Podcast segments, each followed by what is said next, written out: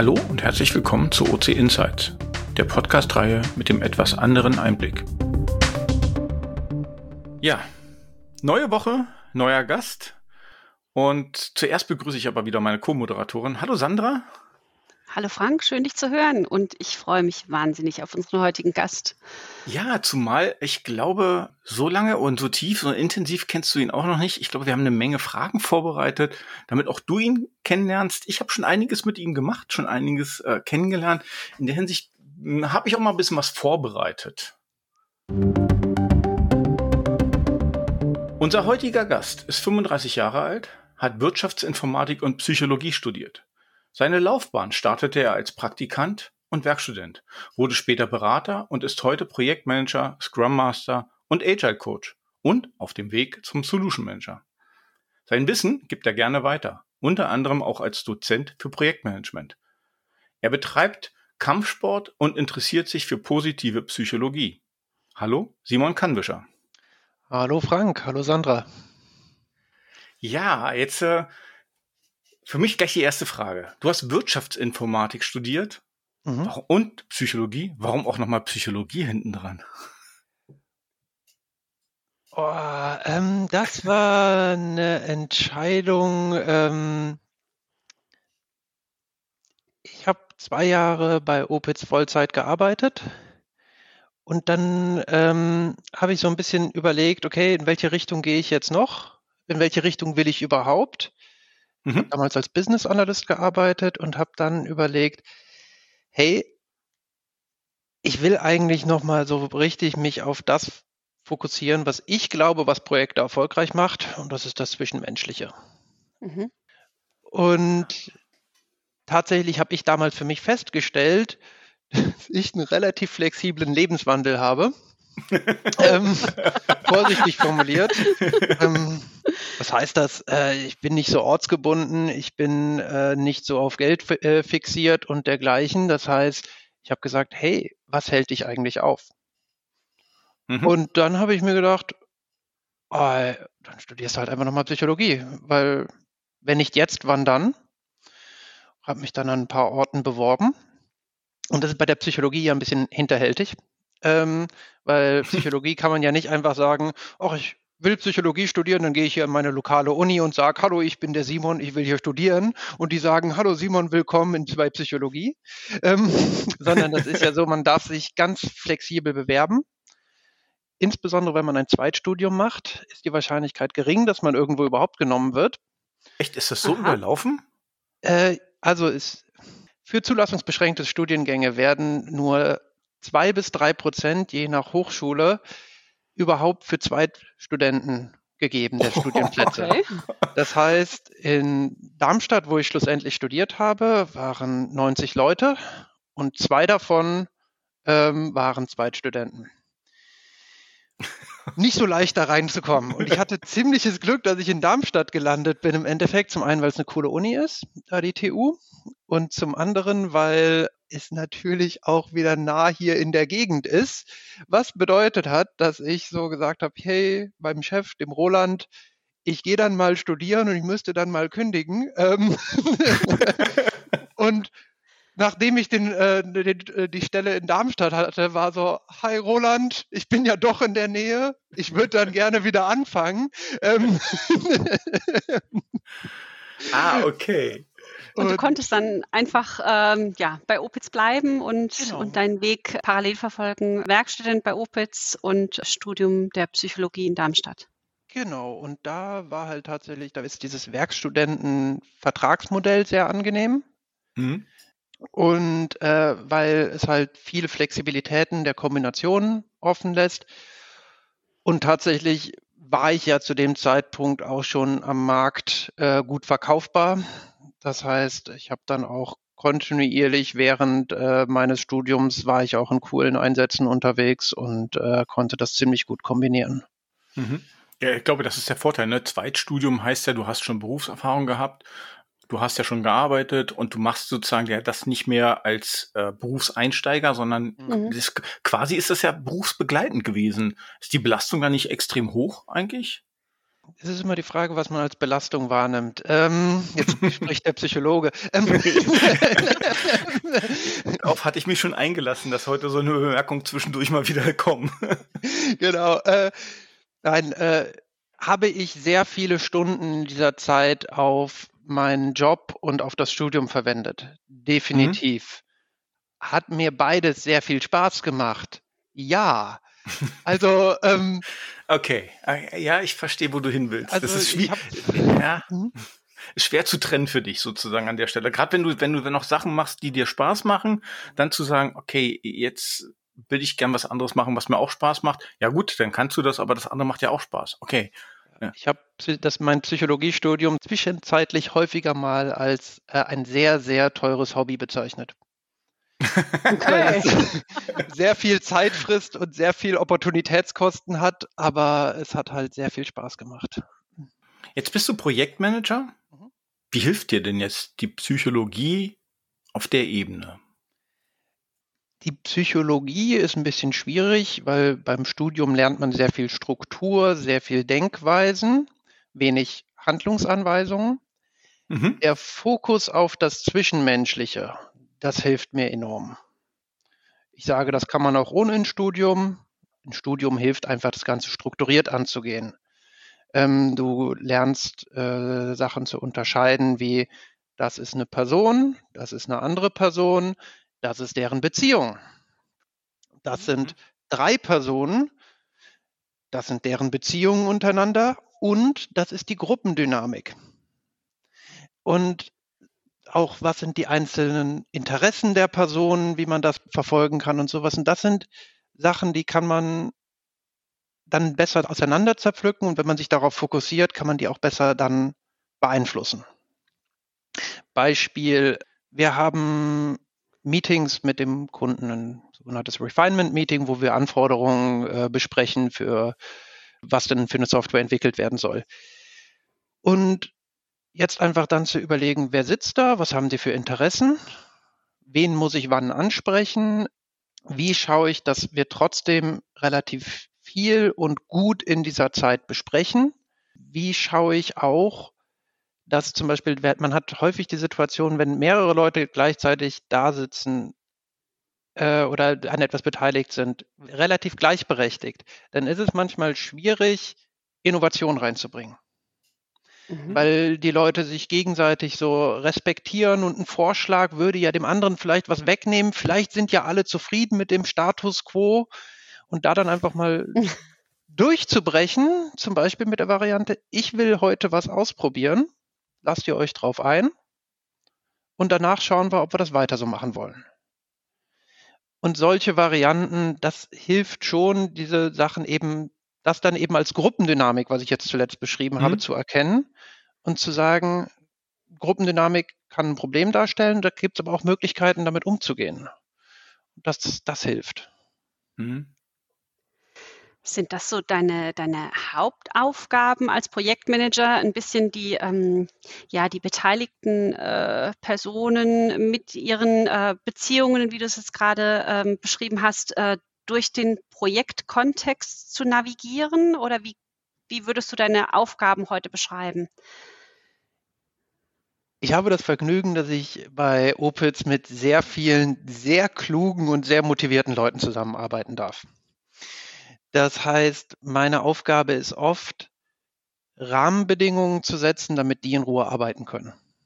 Das heißt, zu mhm. schauen, dass sie ein Ziel haben, zu schauen, dass die keine doofen organisatorischen Hürden im Weg haben.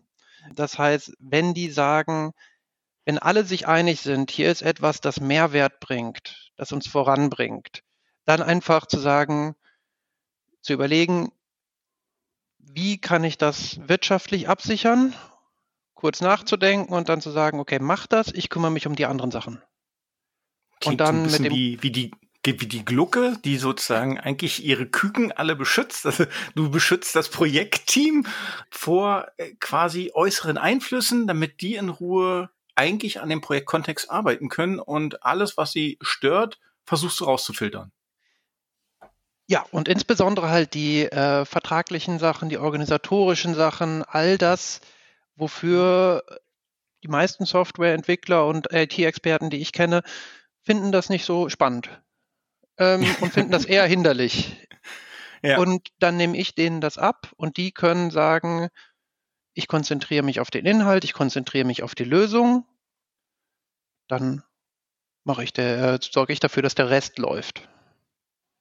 Wie, wie schaffst du es ja? Du hast vorhin auch schon gesagt, ne? du, du siehst die Person und die Beziehung. Du hast aber jetzt mit dem Projekt auch etwas an der Hand, wo du ein Ziel erreichen willst, wo du eine fachliche Aufgabe erfüllen musst.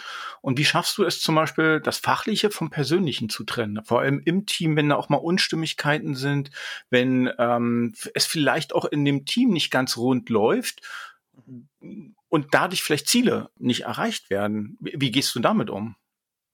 Spannende Frage. Ich habe gerade zuerst überlegt, wie schaffe ich es, das Fachliche vom Persönlichen zu trennen? Erst gar nicht vermischen. Ähm. Ich meinte jetzt im Projektkontext, also wirklich ja. genau dieses, das, das rein auch da. Also sagst du da auch ganz klar, äh, pass mal auf, ähm, ich habe das Gefühl, ihr habt hier persönlich ein Problem. Wollen wir uns auf das Fachliche konzentrieren oder es kann ja auch manchmal, dass man darüber, dass man über das Fachliche halt in einem Disput einsteigt, der dann nicht ins Persönliche geht oder überhaupt, also wie, die, für mich so ein bisschen, ich will darauf hinaus, Motivation vom Team. Ne? Du hast immer ein Ziel, auf der anderen Seite hast du, wie du schon sagst, die Entwickler, die wollen ja was selber erreichen. Zu der ersten Sache, äh, also erstmal Konflikte, wenn die auftauchen, irgendwie persönlich, drei klassische Sachen. Das ist zum einen, was du zuletzt gesagt hast, wir haben ein Ziel. Und das ist total cool, dass wir so engagiert sind in dem Ziel, dass wir uns sogar darüber streiten, welche Bibliothek wir einsetzen. Ja, ähm, das ist erstmal eine, ein cooles Zeichen. Also das erstmal ja, transparent okay. Hm. machen. Dann eventuell auch, wenn es persönlich wird, das zu spiegeln, zu sagen, okay, ihr habt den Eindruck, jetzt gerade geht es nicht mehr um die Sache, sondern hier geht es gerade irgendwie um was anderes, dann äh, eventuell eine Pause machen oder sonst was. Und dann auch was bei Konflikten gut hilft, viel gute Laune und blöde Witze. Und zwar von mir als Außenstehendem. Ja, äh, tatsächlich. Äh. Siehst, siehst du dich denn als Außenstehender, als Projektleiter? Ja, in dem Sinne schon, ähm, weil ich bin lösungsneutral. Äh, wenn der Kunde eine Lösung haben will, die für den die unglaublich alte Technologien einsetzt, dann ist das für mich in Ordnung. Mhm. Wenn der Kunde eine unglaublich innovative Lösung einsetzen will, dann ist das für mich in Ordnung. Wenn der Kunde eine sehr günstige Lösung haben will, wenn er eine sehr teure Lösung haben will, alles in Ordnung. Für mich geht es bloß darum, dass die Sachen zusammenpassen müssen. Ich sammle die verschiedenen Anforderungen und schaue, dass daraus ein schlüsseliges Konzept wird. Und wenn das nicht der Fall ist, dann müssen wir darüber reden, weil es geht nun mal nicht, eine, eine sehr teure Lösung für sehr kleines Budget zu kriegen das funktioniert nicht.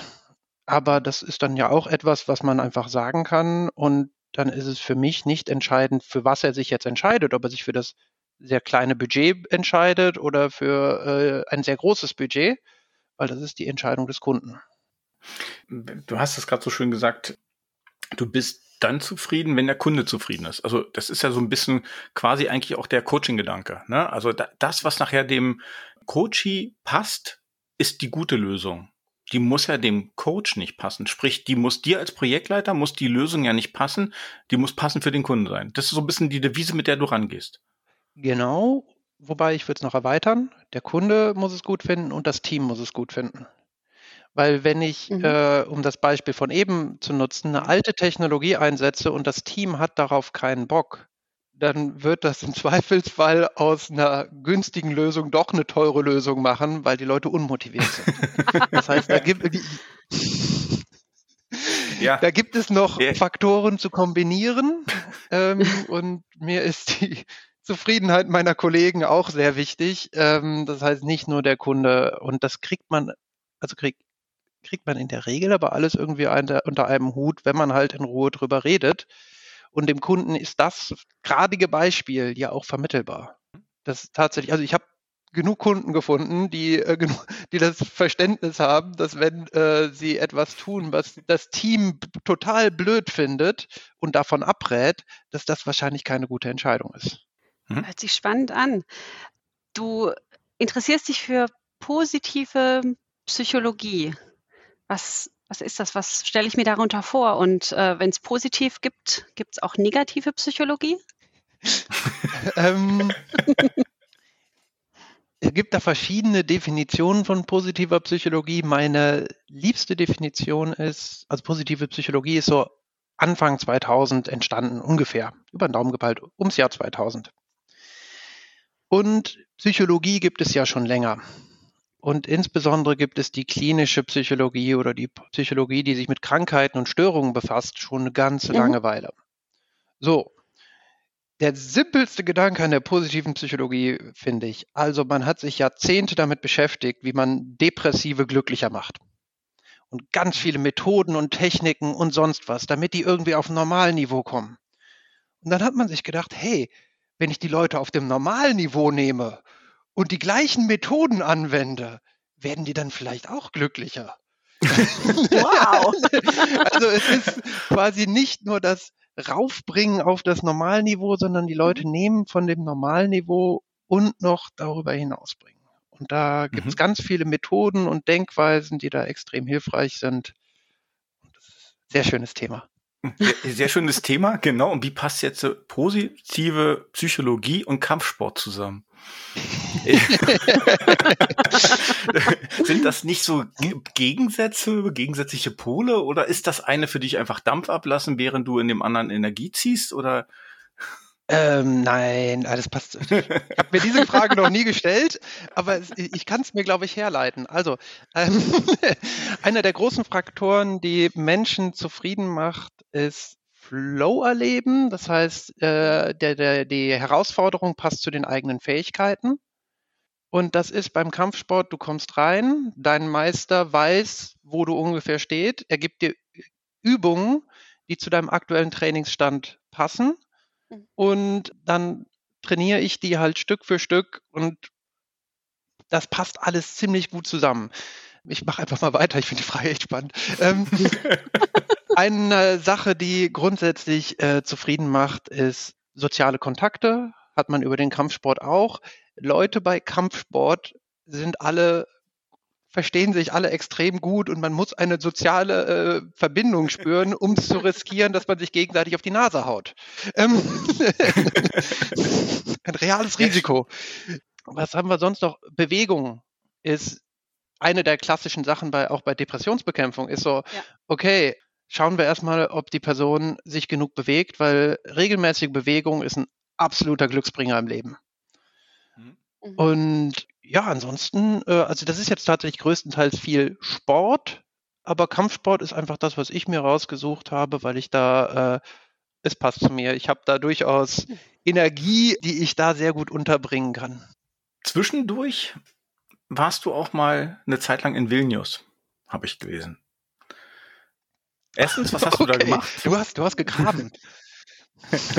ja. Mhm. Ähm, erstens, was hast du da gemacht? Und zweitens, wenn du jetzt auf die Zeit zurückschaust, äh, was war für dich das Besondere an der Zeit?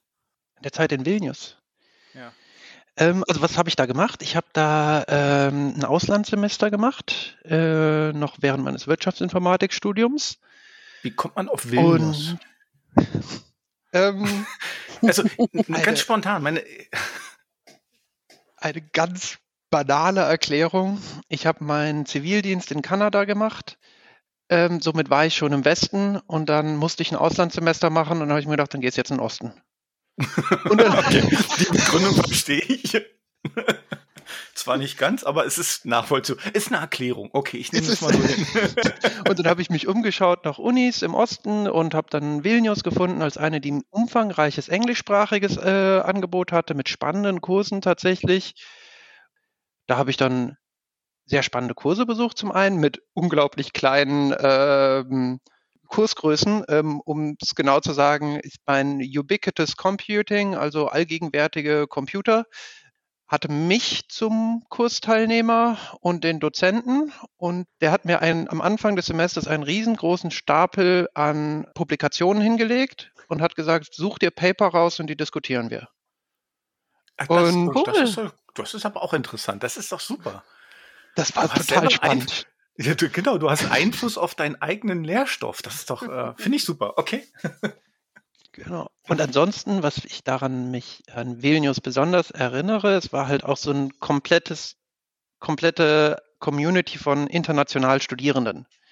Das heißt, da habe ich aus aller Herren Länder äh, Leute kennengelernt, ähm, ob es ganz viel aus dem Ostblock, dann auch aus verschiedenen Staaten. Ich habe immer noch Verbindungen nach Georgien oder auch Japan oder sonst woher. Ganz spannend. Ich habe nicht damit gerechnet, dass ich in Litauen Leute aus Japan treffe.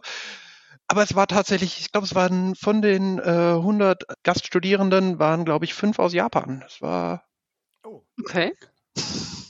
Das ist die haben wahrscheinlich, die haben wahrscheinlich auch überlegt, ne? Die haben so eine Karte genommen und guckt, wo sie hingehen und fanden Vilnius halt auch vom englischen Angebot her sehr spannend.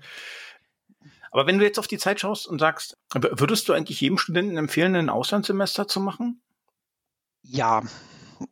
Und zwar, weil ich den kulturellen Vergleich für sehr, sehr hilfreich halte, um ich habe nie so sehr gelernt, dass ich deutsche Angewohnheiten habe, wie wenn ich mit Ausländern äh, zusammen zu tun hatte. Okay. Ähm, man also ich habe mich teilweise für untypisch deutsch gehalten und dann habe ich einfach festgestellt, so und wenn man ein paar Minuten zu spät ist beim Treffpunkt und die anderen kommen halt erst zwei Stunden später, dann merkt man, da, da gibt es Unterschiede. Und das ist in Ordnung aber man merkt es dann halt. Sehr schön. Drei Fragen an. Simon, was würdest du einem Kollegen nie verzeihen? Ui. Also, ich weiß nicht, ob es das da was gibt. Also ich würde Leuten grundsätzlich nie verzeihen, die äh, böswillige Dinge tun und keine Einsicht zeigen, dass die böswillig sind. Solchen Menschen bin ich quasi nie begegnet. Deswegen äh, glaube ich nicht, dass es da etwas gibt. Also ich habe bisher in meiner Zeit bei Opitz so ziemlich niemandem verzeihen müssen. Und selbst wenn, wäre das für mich durch ein bisschen Einsicht relativ schnell erledigt. Ein offenes Gespräch und dann. Da kommt der Psychologe wieder durch, ne? Jeder hat gute Gründe dafür, so zu handeln, wie er handelt. Okay, dann bleiben wir mal den guten Gründen. Ne? Ähm, welche Eigenschaft an dir magst du denn gar nicht? Ähm, gar nicht ist übertrieben, weil ich da auch äh, einen Nutzen drin sehe, aber ich bin teilweise sehr ungeduldig.